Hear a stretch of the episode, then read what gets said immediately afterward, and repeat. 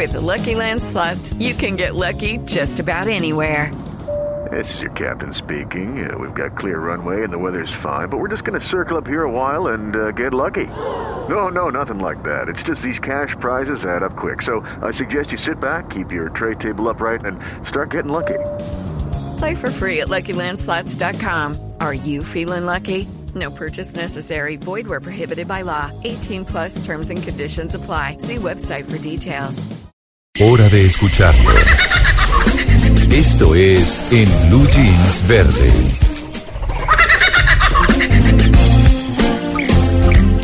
Oiga, ahora que estábamos hablando de cambio climático, yo les traigo un tema muy chévere. Tuve la oportunidad de entrevistar a Ignacio Solano, que es un biólogo español, que hace parte de todo un proceso interesantísimo, María Clara, y es poder trabajar con toda la vegetación que está en el edificio Santal, Santalaya, ubicado en, en, la calle 76 con cuarta, en Bogotá, y es o fue considerado el jardín vertical más grande del mundo.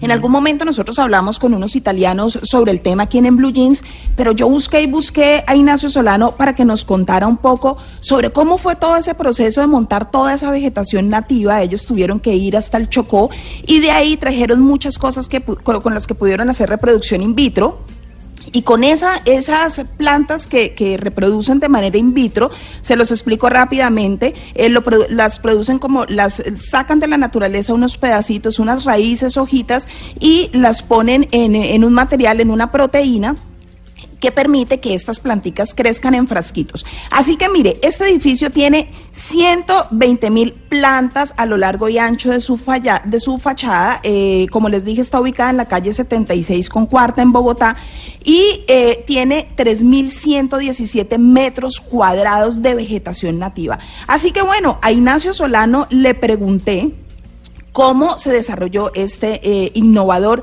proyecto que permite que se limpien las emisiones de carbono que producen más o menos 745 carros en Bogotá.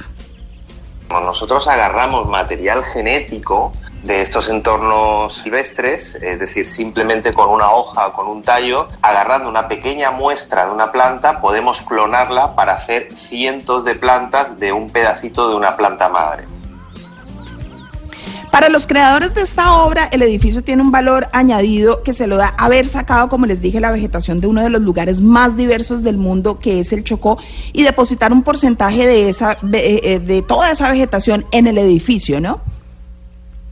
Esto lo hicimos con el motivo de que cuando hicimos el edificio Santalaya, que hasta ahora es el jardín vertical más grande del mundo, nos dimos cuenta que ya que íbamos a hacer un hito a nivel mundial en, el, en crear un ecosistema vertical, había que darle un valor añadido y este valor añadido era que tuviera, que fuera una reserva de flora nativa del país, eh, porque nuestra idea no es que estas paredes verdes únicamente sean hermosas o, sea, o sean bonitas, sino que eh, sean un reservorio botánico de una vegetación que, que no tiene un interés comercial, pero sí tiene un interés botánico. Pero aquí hay algo muy interesante y es cuál es la importancia de tener jardines verticales en las ciudades y cuáles son los beneficios, aparte de generar oxígeno, en urbes contaminadas como, como la nuestra, por ejemplo, como es el caso de Bogotá. Yo no entiendo un jardín vertical únicamente como una pared con plantas. Yo entiendo un jardín vertical como un reservorio tanto de flora como de fauna urbana. En las ciudades también hay fauna. Hay pájaros, hay colibrís, hay insectos, hay polinizadores. Entonces, ¿por qué no hacer reservorios de esa flora y de esa fauna en las ciudades? Interesante porque, bueno, dos eh, empresas se unieron y fueron las que desarrollaron ese proyecto y seguramente desarrollarán más en Bogotá que se convierten en un hito a nivel mundial.